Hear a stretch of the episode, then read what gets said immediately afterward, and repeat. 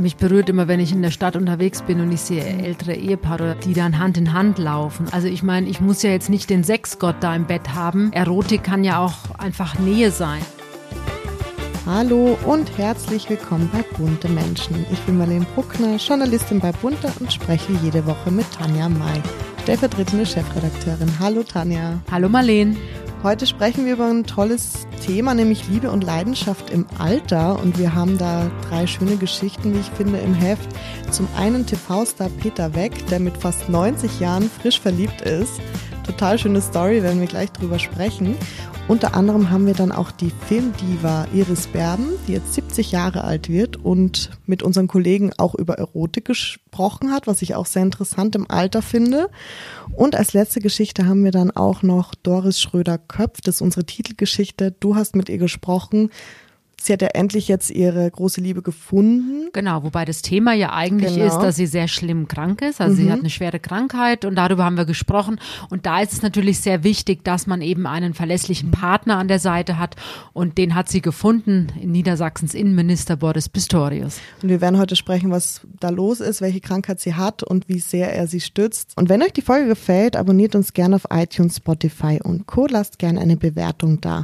Wir fangen aber mit Peter Weg an. Es ein bekannter Schauspieler. Vielleicht magst du unsere Hörer, Hörerinnen ein bisschen abholen, woher man ihn kennt. Na, ich bin mit ihm großgewachsen. Mhm. Ich heirate eine Familie unvergessen. Die ZDF-Serie mit Thekla, Carola Wied und Peter Weck. Ich habe das geliebt, muss ich Worum sagen. Worum ging es das so? Ich kenne das gar nicht so richtig. Nee, du bist zu jung. Ja. Aber das war ja in den, war das in den 80ern? Ich, ja. Ja, ne? Ja. Nein, das war die Serie in den 80ern damals für dich unvorstellbar, aber damals gab es ja eigentlich nur ARD, ZDF, also das waren die beiden Programme mhm. und diese Serie war einfach also ich fand sie großartig, Thekla Carola Wied, auch eine fantastische Schauspielerin und dann eben Peter Weck. Und die Geschichte war, dass die Thekla Carola Wied war eine ähm, alleinerziehende Mutter mit drei mhm. Kindern und dann hat sie den Architekten Peter Weck, also der hatte damals natürlich einen anderen Namen, aber den hat sie ja. kennengelernt und ja, er hat dann quasi eine Familie geheiratet, nämlich Thekla Karolavid mit den drei Kindern. Und ja, das war damals ganz, ganz großartig. Ich gucke mir das heute auch manchmal noch an. In der Mediathek kann man das ja sehen. Mhm. Und deswegen meine Generation, also ich sag mal so Mitte, Ende 40 aufwärts, wir kennen und lieben natürlich Peter Weck. Mhm. Und das Spannende jetzt, was wir in der Geschichte haben, er ist jetzt 89 Jahre, wird im August 90 genau. und ist frisch verliebt. Ja, also das gab es in den letzten Monaten, hat man ihn immer wieder mit einer jüngeren Frau gesehen und ich weiß, ich habe auch in der Redaktionskonferenz oft gesagt, das ist seine Partnerin, wurde dafür auch ausgelacht. Und warum warst du dir so sicher? Naja, weil es gab Fotos, also ich hatte mit ihr auch mal Kontakt, ich habe mit ihr gesprochen, also sie hat es auch bestätigt, aber sie wollte einfach jetzt, sie ist eine sehr zurückhaltende Frau, sie ist ja Kinderpsychologin und ähm, aus Wien. Und man hat die aber in den letzten Monaten immer wieder gemeinsam gesehen. Und die Körpersprache, die Bildsprache fand ich einfach so eindeutig. Mhm. Also die Art, wie sie mit ihm umgegangen ist. Man hat gemerkt auf den Fotos, dass sie sich kümmert um ihn, ganz mhm. liebevoll. Sie hat, hat ihn auch mal über die Wange gestreichelt. Und also so kleine liebevolle Gesten und die man eigentlich nur mit jemanden austauscht, wenn man eben liiert ist. Und mhm. deswegen war ich mir ganz, ganz sicher, dass die beiden zusammen sind. Und er hat ja jetzt einige Interviews gegeben. Er hat eine Biografie auf den Markt mhm. gebracht und jetzt eben kurz vor seinem 90. Geburtstag hat er über sein Leben gesprochen und auch über seine verstorbene Frau, die ja vor acht Jahren an einem Herzinfarkt starb. Und das war natürlich schlimm für ihn. Die waren 45 Jahre zusammen. Mhm. Aber siehe da, ähm, Liebe ist das höchste Gut. Ähm, ja, seit zwei Jahren gibt es eben diese jüngere Frau in seinem Leben. Und jetzt in der Kronenzeitung aus mhm. Österreich hat er ja jetzt auch zugegeben, dass es seine Partnerin ist. Und wenn du jetzt von jüngerer Frau sprichst, sie ist 47 Sie ist 47, alt, ne? sie ist so alt wie ich, ja. Mhm. Und er ist 89, also er wird jetzt am 12. August 90. Mhm. Aber ich muss sagen, er sieht sehr gut aus. Also er sieht jetzt nicht aus, wie man sich einen 90-Jährigen vorstellt. Und ich glaube einfach, dass es die Art auch bei ihm ist. Also er ist charmant, er ist gebildet, intellektuell, belesen natürlich. Und ich glaube einfach, dass das manchmal doch ein bisschen wichtiger auch ist, wenn man sich verliebt, als jetzt vielleicht ein Waschbrettbauch oder irgendwie ja, äh, das jugendliche Alter. Mhm. Da haben sich einfach zwei Seelen gefunden. Sie, ihre Seele ist wahrscheinlich ein bisschen älter als ihr biologisches mhm. Alter, sein ist ein bisschen jünger und dann haben die sich jetzt eben gefunden. Und um meinen Lieblingssatz zu zitieren, sie tut ihm gut. Mhm.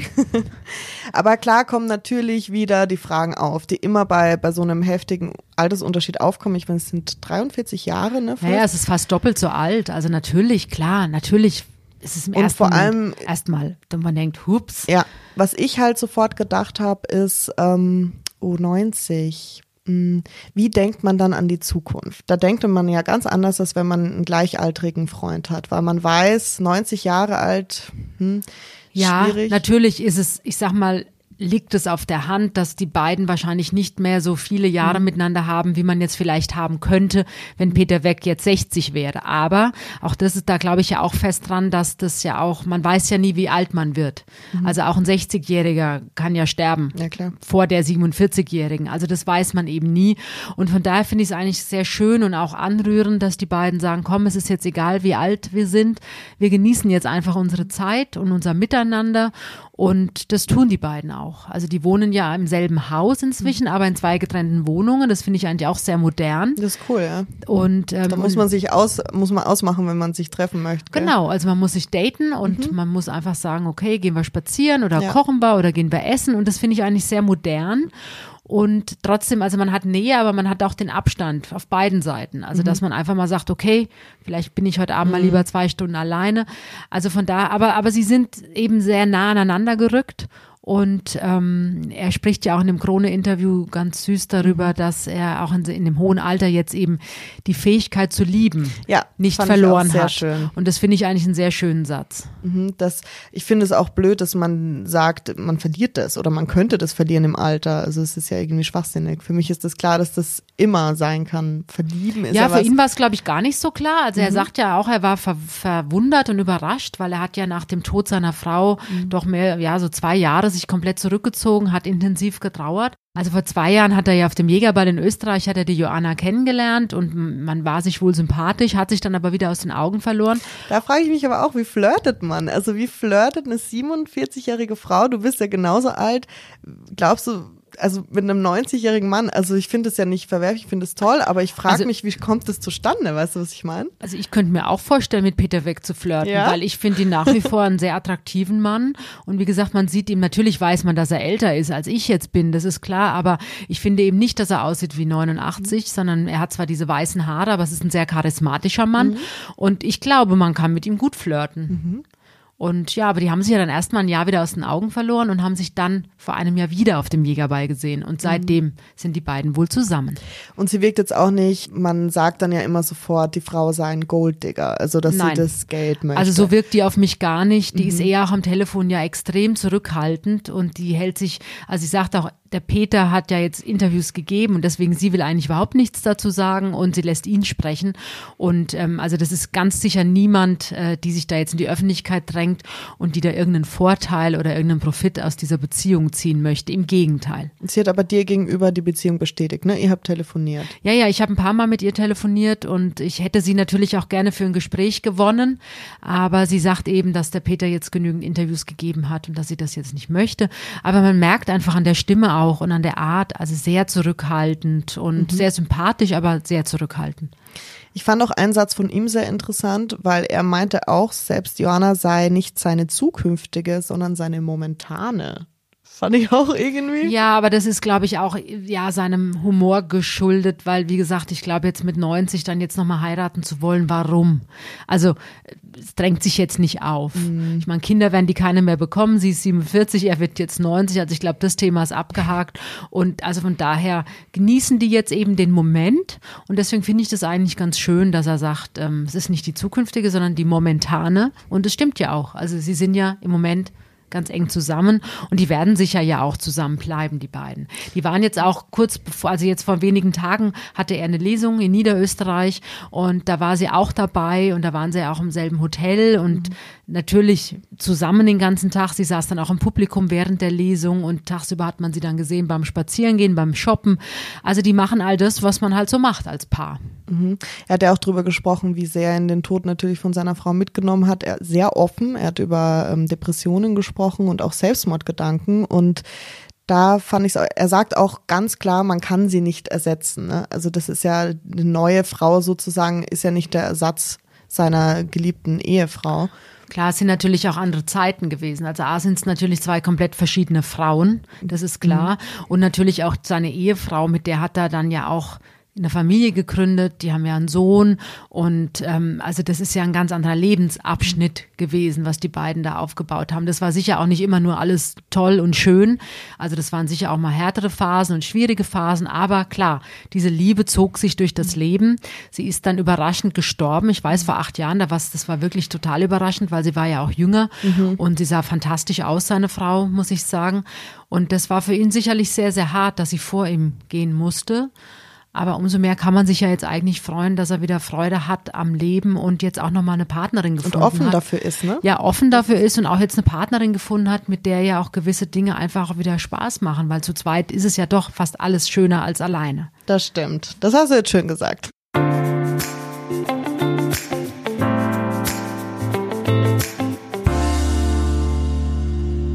Unsere zweite Geschichte ähm, dreht sich um Doris Schröder-Köpf. Es ist unsere Titelgeschichte, die du gemacht hast. Und ja, es steht ihr eine schwere Herz-OP bevor und erzähl mal was. Das ist ein sehr bewegendes Interview. Mhm. Also die Doris Schröder-Köpf ist eine sehr starke Frau, sowohl als äh, Politikerin. Sie war ja auch die Ehefrau des damaligen Bundeskanzlers Gerhard Schröder. Ähm, die hat natürlich viel erlebt schon in ihrem Leben und sie hat ja auch drei Kinder. Jetzt seit der Scheidung ist sie ja alleinerziehende Mutter, ist auch in Niedersachsen Landtagsabgeordnete und noch äh, Migrationsbeauftragte. Also die hat schon viel zu wuppen, die Frau, sage ich mhm. jetzt mal salopp. Ja, also umso berührender und mutiger fand ich jetzt unser Gespräch, weil sie hat ja durch eine ja, Routineuntersuchung, sie hat gedacht, sie lässt sich jetzt mal durchchecken, da hat sie dann erfahren, dass sie einen sehr, sehr schweren Herzfehler hat, wohl schon von Geburt an, mhm. was nie festgestellt wurde. Also sie hatte wohl immer mal wieder Herzrhythmusstörungen, aber sonst keine größeren Probleme.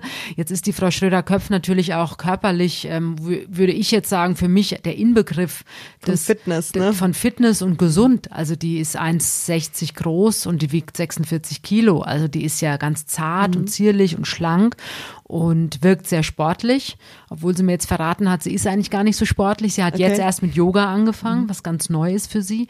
Ähm, ja, aber sie hatte eben, sie hatte eine Gürtelrose 2019 und danach hat sie gedacht, jetzt geht sie doch mal zum Arzt und lässt sich mal von Kopf bis Fuß durchchecken. Mhm. Und alle Werte waren top und der letzte Arzt war dann eben der Kardiologe.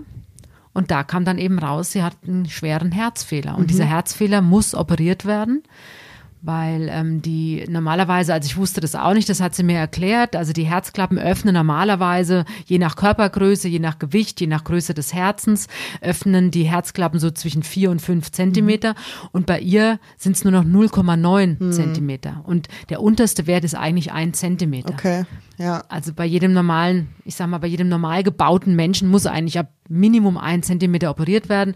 Und deswegen muss sie jetzt äh, sehr engmaschig, geht sie jetzt zur Kontrolluntersuchung. Und diese OP, also diese ähm, neuen Herzklappen, steht jetzt ihr eben bevor. Mhm. Und sie hat mir jetzt erzählt, wie das in dem Moment ist. Also im ersten Moment ist man natürlich erschrocken. Klar, sie hat drei Kinder und der jüngste Sohn ist 14, die Tochter, die mittlere ist 19, dann gibt's noch die Clara, die älteste, mhm. die ist schon 29. Aber klar, es sind Kinder und die brauchen natürlich auch die Mutter.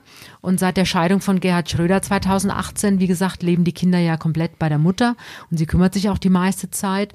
Und in so einem Moment fängt man natürlich dann auch an, das Leben zu regeln. Mhm. Und nach dem ersten Schock ist sie dann auch gleich wieder in diesen Organisationsmodus. Modus, genau, mhm. in diesen Arbeitsmodus äh, verfallen und hat dann alles geregelt. Also das fängt dann an bei Bankvollmachten und natürlich Patientenverfügung und Testament und auch die Unterbringung der Kinder. Also mhm. sie geht ja erst ins Krankenhaus und dann wird sie operiert, dann muss sie in die Reha. Also es sind ja schon einige Wochen, wo sie komplett ausfällt und sie sagt, sie wollte sich jetzt einfach komplett darauf vorbereiten, dass alles geregelt ist und sie sich um nichts mehr Sorgen machen muss. Und dann hat sie eben, weil wir ja auch heute über die Liebe sprechen, dann hat sie eben zum Glück ja auch einen neuen Lebensgefährten, den Boris Pistorius, den ich auch persönlich kenne, auch ein ganz toller mhm. Mann. Und das ist einfach so eine verlässliche Bank, sowohl für sie als auch für die Kinder und eine große Stütze. Und das der Fels ist in der Brandung, wie man immer so schön genau, sagt. Genau, das ne? ist wirklich der Fels in der Brandung. Und sie hat letztes Jahr, da wusste sie ja noch gar nichts von diesem Herzfehler. Da haben wir ein Interview geführt, da ging es eigentlich um ihn, mhm. weil er wollte ja Parteivorsitzender werden der SPD. Und da habe ich sie gefragt, was denn so die Stärken sind von Boris Pistorius. Und dann sagte sie damals, ja, also wer ihn kennt, weiß, dass er absolut verlässlich ist und dass man ihm ohne drüber nachzudenken ähm, seine Kinder und sein Geld anvertrauen hm, könnte, Wahnsinn, ja. weil man weiß, er wird einem niemals enttäuschen. Mhm. Und das sind natürlich jetzt genau die Eigenschaften, die eben in den nächsten Monaten sehr, sehr wichtig sind. Und da ist sie sehr, sehr froh, dass sie an ihrer Seite hat. Jetzt hast du ja schon erwähnt, dass sie sehr äh, in diesen Organisationsmodus dann verfallen ist nach dem ersten Schock. Ähm, beim Lesen des Interviews hast du auch im Interview angesprochen, dass sie sehr sachlich darüber spricht, über die Krankheit und über die OP. Und das ist mir auch aufgefallen. Gleichzeitig erzählt sie aber, dass ihre Tante dieselbe OP hatte oder eben auch am die Herzen. Die Tante hatte dieselbe OP. Und, und ist aber verblutet leider. Ja, und also Tante Hilde, mhm. ähm, das war vor zwölf Jahren, das ist ihre Tante Hilde gewesen und die war damals so alt, wie Doris Schröder-Köpf heute ist. Und die hatte eben diese OP auch und sie äh, erzählte mir eben, dass die Tante Hilde Angst hatte vor der OP, klar. Noch mit ihr telefoniert Also ich sterbe ne? ja fast, wenn ich zum Zahnarzt ja. muss und weiß, ich bekomme Zahn gezogen oder ich bekomme eine Spritze, das reicht mir schon. Also von daher kann ich mir gar nicht vorstellen, wie das ist, wenn man so eine OP vor sich hat. Mhm.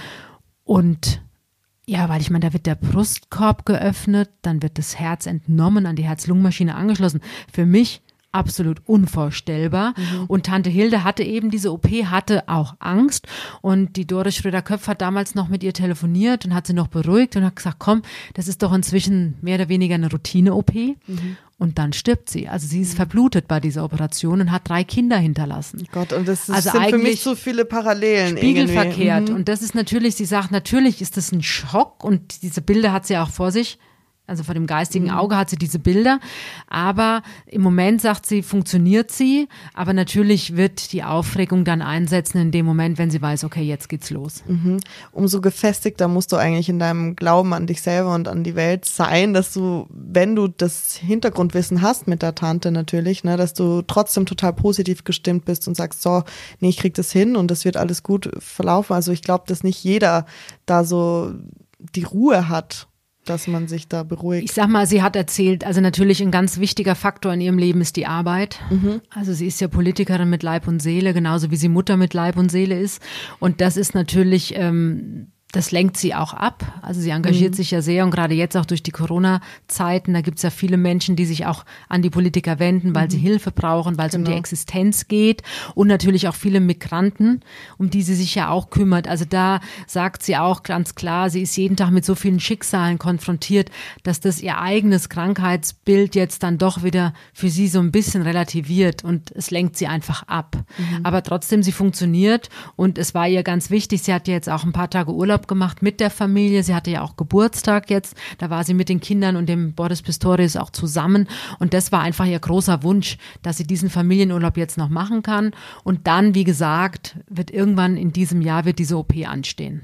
Jetzt hat sie auch mit dir über den Ex-Mann gesprochen, den Altbundeskanzler Gerhard Schröder, und auch über die Kinder, die er ja adoptiert hat von ihr? Das sind die, genau, alle drei Kinder. Also die große Tochter, die Clara, hat sie ja mit in die Ehe gebracht. Die hat der Gerhard Schröder adoptiert.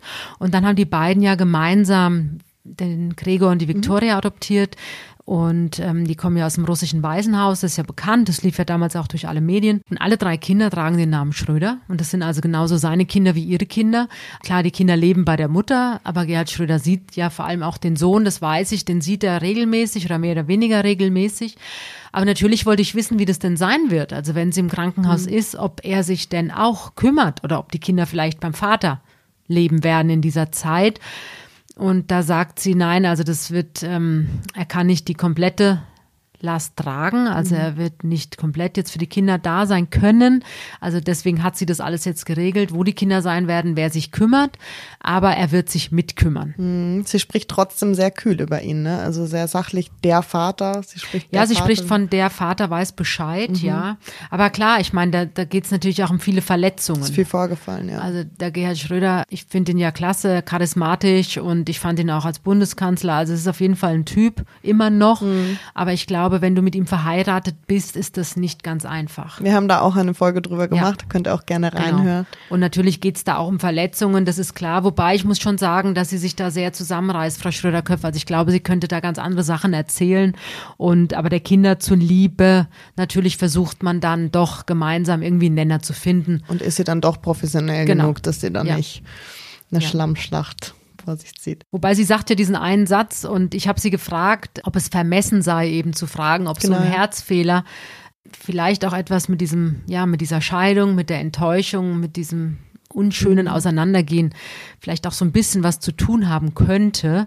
Und dann sagt sie ja nochmal ganz klar, also der Herzfehler ist natürlich angeboren mhm. und hat sich jetzt im Laufe der Jahre eben zugespitzt. Aber sie hat dann gelacht und, aber sie hat dann gesagt, naja, unser Land war bei Gerhard Schröder stets in guten Händen, mein Herz eher nicht. Mhm. Das war ein, ein Und da liest du ja zwischen den Zeilen. Da habe ich auch, beim Lesen habe ich dann gesagt, oh. Mhm. Also, ja.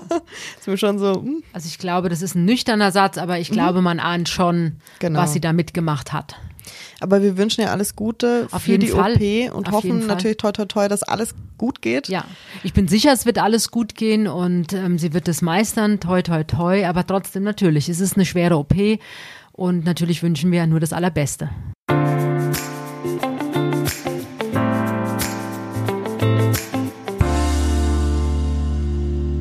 Kommen wir beim dritten Thema zur nächsten starken Frau, nämlich Iris Berben, die ja wirklich eine deutsche Filmdiva sondersgleichen ist. Und sie hat mit unserem Kollegen Georg Seitz ein tolles Interview geführt und es war ganz interessant. Sie spricht über die Liebe und auch über die Erotik im Alter. Sie wird jetzt 70 Jahre und natürlich sind da alle Medien dabei und wollen sie ehren sozusagen. Der ZDF zeigt jetzt auch zwei Filme über sie und ich fand es spannend, weil er unser Kollege hat auch gefragt, wie geht sie denn mit dem Alter um? Und ich weiß aber, dass Frau Berben da eher immer diese Frage nicht mag. Also gab es vor ein paar Jahren auch, hat sie sich fürchterlich darüber aufgeregt, dass jeder sie genau zu diesem Thema befragt, also als sie 60 wurde vor zehn Jahren, dass es immer nur darum geht, wie altert sie, ne? Weil sie eben die, die wunderschöne Schauspielerin und wie geht sie damit um? Wie findest du das? Findest du das vermessen, wenn man dann eine ältere Frau, ich meine, sie ist ja 70, ähm, fragt, wie sie damit umgeht? Stört dich das persönlich, wenn dich jemand fragt, hey, wie gehst du mit dem Altern um? Also ich finde es eher schön, wenn man darauf angesprochen wird. Mhm. Ich meine, sie sieht ja wirklich sehr gut aus. Also ich finde sie immer noch extrem attraktiv. Ihres ich verstehe nicht, wie man so aussehen kann mit 70, muss ich ganz ehrlich sagen. Ja, der Standardspruch ist jetzt gemein, aber der Standardspruch von allen Leuten oder älteren Damen, die man anspricht, sagen ja fast alle äh, viel Schlaf, viel Wasser mhm. und gesunde Ernährung. Ja. Okay, lassen wir es mal dahingestellt sein. Ähm, gibt ja Hoffnung. Also ich bemühe mich auch, Sport zu machen, Wasser zu trinken und Brokkoli zu essen. Ja. Ähm, nein, also ich finde sie sehr attraktiv, wie auch immer sie das anstellt. Charismatisch ist sie vor allem. Absolut charismatisch, sie ist einfach ein Typ. Mhm. Also sie hat Aura, wenn sie einen Raum betritt. Ich habe sie auch ein paar Mal schon gesehen auf, mhm. auf, beim Bambi und bei anderen Veranstaltungen. Es ist auf jeden Fall eine ganz tolle Frau. Und ich muss sagen, also ich wäre nicht beleidigt an ihrer Stelle, wenn ich aufs Alter angesprochen werde, weil sie ist ja auch ein Vorbild für viele jüngere Frauen. Und ähm, ich finde es eher, ich finde immer, wenn jemand sagt, was, sie sind schon 70, mhm. finde ich eher schöner, als wenn man bei jemand denkt, oh mein Gott, die ist schon 60, okay. Ich hätte, so, also ich finde es eher positiv, mhm. wenn man dann überrascht ist, dass sie schon so alt ist, in Anführungszeichen, als wenn man denkt, oh, ich dachte, die wäre schon viel älter. So. Also von daher fände ich es schön an ihrer Stelle, wenn ich von jüngeren Kolleginnen oder auch jüngeren Frauen angesprochen werde. Und sie sagt ja auch so ein bisschen, Inzwischen findet sie es wohl ganz schön, wenn andere Frauen sie eben auf ihr gutes Aussehen und auf ihre Ausstrahlung ansprechen. Im Interview kam aber auch rüber, dass sie einen extremen Lebenshunger hat. Das fand ich schön. Sie sagt so, sie will leben, sie will am liebsten ewig leben. Ja, sie lebt so gerne, sagt sie. Genau, ja. das fand mhm. ich ein echt schöner Satz. Und ähm, da schwingt schon ein bisschen mit, also so, dass es, sie meinte, es ist nur schade, dass es ein Ende hat und so. Also ich glaube, sie macht sich auf jeden Fall viele Gedanken drum. Ist ja klar, wenn man 70 wird. Aber trotzdem finde ich, strahlt sie was ganz Besonderes aus, was ich selten bei Interviews auch gelesen habe irgendwie. Also ich finde, sie ist eine ganz tolle Frau. So, so diese Lebenslust, die man oft ich finde, manchmal rutscht es so ins bisschen verbittert sein. Und bei ihr ist es gar nicht so. Sie wirkt so lebensfroh. Fand ich irgendwie inspirierend. Aber ich muss sagen, da kenne ich einige mhm. Schauspielerinnen mhm. in dem Alter, die sehr positiv sind und als Vorbilder dienen. Ach, Lore Elsner war so, oder? Also ich muss sagen, jetzt spontan, also ich habe mit Rita Russek vor einigen Wochen gesprochen, die ist genauso. Ich meine, die hat ihren Mann verloren und ähm, ihre große Liebe, der ist gestorben und trotzdem ist sie positiv geblieben, also auch nicht verbittert. Sabine Postel hat auch ihren Mann verloren, ist trotzdem auch nicht verbittert. Ähm, also ich finde, da gibt es einige tolle und großartige Schauspielerinnen, die man sich da als Vorbild nehmen kann. Was natürlich bei Iris Berben auch positiv rüberkommt und ähm, sie hat ja einen Lebensgefährten seit 13 Jahren. Also sie war ja sehr viele, viele Jahre liiert mit dem Gabriel Levy, also ein Gastronom hier aus München und die beiden haben ja auch eigentlich ihren Sohn Oliver großgezogen und deswegen sagt sie auch, trotz der Trennung, der gehört natürlich nach wie vor zur Familie, weil er einfach mit dem Oliver Berben so wahnsinnig eng ist. Und dann vor 13 Jahren hat sie sich ja nochmal neu verliebt mhm. in den Heiko Kiso und der ist auch ein bisschen jünger als Zehn Jahre jünger. Ja, der ist zehn Jahre jünger als sie und ich glaube, das hält natürlich auch noch mal extrem jung. Und sie spricht auch liebevoll über ihn. Also sie sagt, er hat all das, was sie bei einem Mann toll findet. Er ist mhm. selbstbewusst, er ist witzig, er ist familiär, er ist verbindlich. Und ähm, auch da wieder jetzt, klar, sie ist noch nicht 90, so wie Peter Weck, aber ich finde, auch da ist es ja schön, wenn man im Alter dann einfach nochmal so verliebt und verknallt ist. Und ich finde, auch das kommt in diesem Interview eben rüber, mhm. dass sie privat sehr, sehr glücklich ist. Und auch mit dem, mit dem Sohn, mit dem Oliver. Und sie hat ja drei Enkelkinder. Und äh, sagt und, sie, mhm. das ist ja auch, also wenn das alles so im Privatleben, wenn man da so erfüllt sein kann mhm. und trotzdem auch öffentlich nach wie vor so gefragt ist, das lässt einen natürlich entspannter und glücklicher altern und auch nicht verbittert sein. Ich glaube, das spielt da alles eine Rolle, auch bei ihr. Sie hat auch gesagt, wenn man sie einmal erobert, dann hat man sie und sie ist treu. Sie bleibt, ja. Mhm. Sie sagt, wenn man mich einmal erobert hat, dann bleibe ich. Also das ist auch ein Bezug auf den Gabriel Levi, ähm, dass die nach wie vor natürlich eng sind. Mhm. Unser Kollege hat auch gefragt, was Erotik für sie im Alter für eine Rolle spielt. Und da finde ich, hat sie sehr schön geantwortet, weil sie meinte, natürlich spielt es noch eine Rolle und es ist einfach nur anders. Und es hat halt andere Facetten und dass auch Unsicherheiten total sexy sein können. Und wenn man darüber spricht und sie zulässt. Und das ist mal eine ganz andere Angehensweise an die Erotik, finde ich. Und was mich stört, ist, dass oft älteren Menschen die Erotik abgesprochen wird. Von wegen, ach, die sind so alt, die haben mit Sex nichts mehr am Hut, weißt du, was ich meine? Und dass das immer so ein Thema für junge Leute ist. Ich finde aber, das sollte viel mehr auch drüber gesprochen werden, wie das dann später so ist. Aber es muss ja auch nicht immer Sex sein. Also ich finde, mich berührt immer, wenn ich in der Stadt unterwegs bin und ich sehe mhm. ältere Ehepaare oder richtig alte Ehepaare, die dann Hand in Hand laufen oder die nebeneinander sitzen und Händchen halten. Oder sich küssen, ja. Also da könnte ich heulen, wenn ich sowas sehe. Ich finde das immer so, so anrührend. Und da sind wir ja auch wieder bei Peter Weg. Mhm. Also ich meine, ich muss ja jetzt nicht den Sexgott da im Bett haben. Mhm. Ähm, Erotik kann ja auch einfach Nähe sein oder auch geistig. Sowieso geistig, aber auch sich in den Arm nehmen oder sich streicheln oder also wie gesagt diese diese Geste, die ich da mal gesehen habe auf dem Foto von der Joanna, die dann ihm so über die Wange streichelt, das ist auch ganz berührend gewesen und das kann ja auch Erotik sein und das ist auf jeden Fall auch was Erfüllendes. Das was, sollte, finde ich, auch nicht immer an Alter gehängt werden. Nein, gar nicht, gar nicht. Also der Wunsch, jemand anzufassen, ich glaube, der ist auch alterslos. Na klar, also körperliche Nähe weiß man ja aus zig Studien, wie förderlich das ist, dass der Stress abgebaut wird, ne? dass man Energien auftanken kann naja, um es jetzt runterzubrechen, also während Corona hast du es ja gesehen, wie sehr die alten Leute gelitten haben, die dann ihre, die im Altersheim saßen alleine, die ihre Kinder nicht mehr sehen durften, ihre Enkelkinder. Da ging es ja einfach drum, jemand mal in den Arm mhm. nehmen. Und das ist, glaube ich, einfach ganz, ganz wichtig, dass man das im Alter nicht verliert. Egal, ob das jetzt ein, ein Lebenspartner ist oder wie gesagt ein Kind oder ein mhm. Enkelkind. Also ich glaube, das ist ganz, ganz wichtig. Oder auch nur ein Hund, also in Anführungszeichen nur ein Klar, Hund. Ja. Aber einfach jemand zu haben, den man, ja, im, im Arm halten kann. Ich habe das tatsächlich auch gemerkt in der Corona-Zeit. So drei Monate allein in der Wohnung als Single ist auch ich habe mich dann auch mal nach einer Umarmung von einer Freundin gesehnt oder von ja selbst Eltern. an meinen kleinen Patenkindern, die vier und fünf sind, die waren richtig, ich weiß, als die mich das erste Mal gesehen haben nach Corona, die haben mich gar nicht mehr losgelassen. Ja. Also es war ganz süß und für die Kinder war es natürlich auch merkwürdig dieses nicht mehr anfassen oder nicht mehr umarmen dürfen genau. und vor allem auch nicht mehr sehen dürfen. Mhm. Die Omi nicht sehen, die Tante nicht sehen. Ähm, also da hat man es auch schon gemerkt bei den Kleinsten. Wir kommen direkt zur Hörerfrage diese Woche und die kommt von Svenja L. und sie fragt dich, welche große Story hättest du denn gerne gemacht? Ähm, hat dann vielleicht nicht geklappt oder jemand anderes hatte sie dann und warum hättest du die Story gern gemacht? Also ich sag mal, mh, hm, da müsste ich jetzt mal in mich gehen. Also spontan fällt mir jetzt nicht ein, wer es gewesen ist, aber natürlich kommt es schon immer wieder mal vor, dass dann in einer anderen Zeitung oder in einem anderen Magazin eine Geschichte ist und dass da jemand gesprochen hat, mit dem ich auch gerne gesprochen mhm. hätte.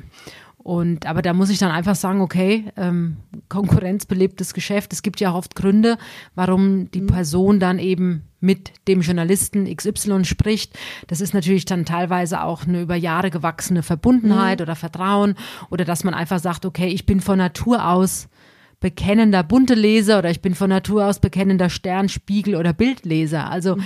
ähm, da gibt es dann verschiedene Gründe, warum es vielleicht manchmal nicht klappt. Mhm. Aber klar, das ärgert einen dann im ersten Moment kurz oder ärgern würde ich nicht sagen. Also man ist im ersten Moment denkt man so, ah, wie cool, die haben das jetzt, mhm. hätte ich auch gern gehabt, aber gut. Kompliment, sie haben es jetzt so. Also das kommt immer wieder vor und das ist, glaube ich, ähm, das wäre auch nicht normal, wenn ich mich da nicht ärgern würde oder wenn ich mich da jetzt nicht äh, ja, wenn ich nicht so einen mhm. ganz leichten Anflug von Neid verspüren würde, aber wie gesagt, Neid im positiven Sinne. Spornt dich ja an. Das spornt ja auch an, dass man dann beim nächsten Mal dann doch eben vielleicht doch noch ein bisschen hartnäckiger ist oder einfach äh, ja halt immer dran bleibt.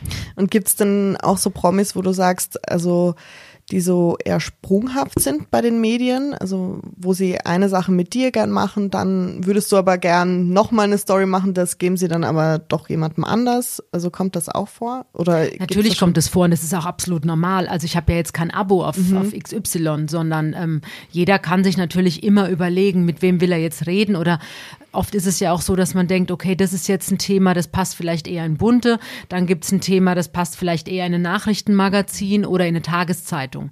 Also das kommt immer auch aufs Thema drauf an.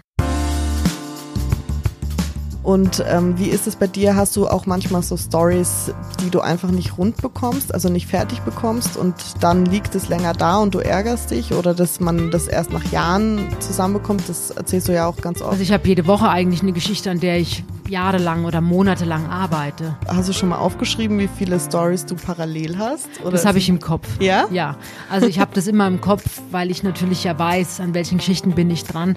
Aber ähm, in der Regel ist es schon so, dass eine Geschichte Minimum ein paar Wochen dauert. Also ähm, auch jetzt Doris Schröder-Köpf, also die redet mit mir nicht über ihre Krankheit, was ja etwas sehr Persönliches ist, wenn die mich nicht schon kennen würde und wenn die mir nicht vertrauen würde.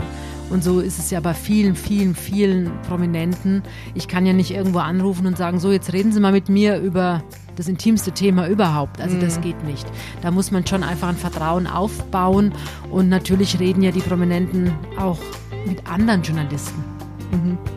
Und deswegen freue ich mich nach wie vor, auch nach 20 Jahren Bunte, wenn ich eben so ein tolles Gespräch wie jetzt mit Doris Schröder-Köpf führen darf und freue mich dann einfach, wenn das dann klappt. Habt ihr noch weitere Fragen an Tanja? Schreibt gerne an buntemenschen.podcast.gmail.com. Wir freuen uns sehr. Und bis nächste Woche gibt wieder einiges. Wir wissen's. Ich freue mich. Bis dann, Tanja. Danke. Ich freue mich auch. Tschüss, Marlene.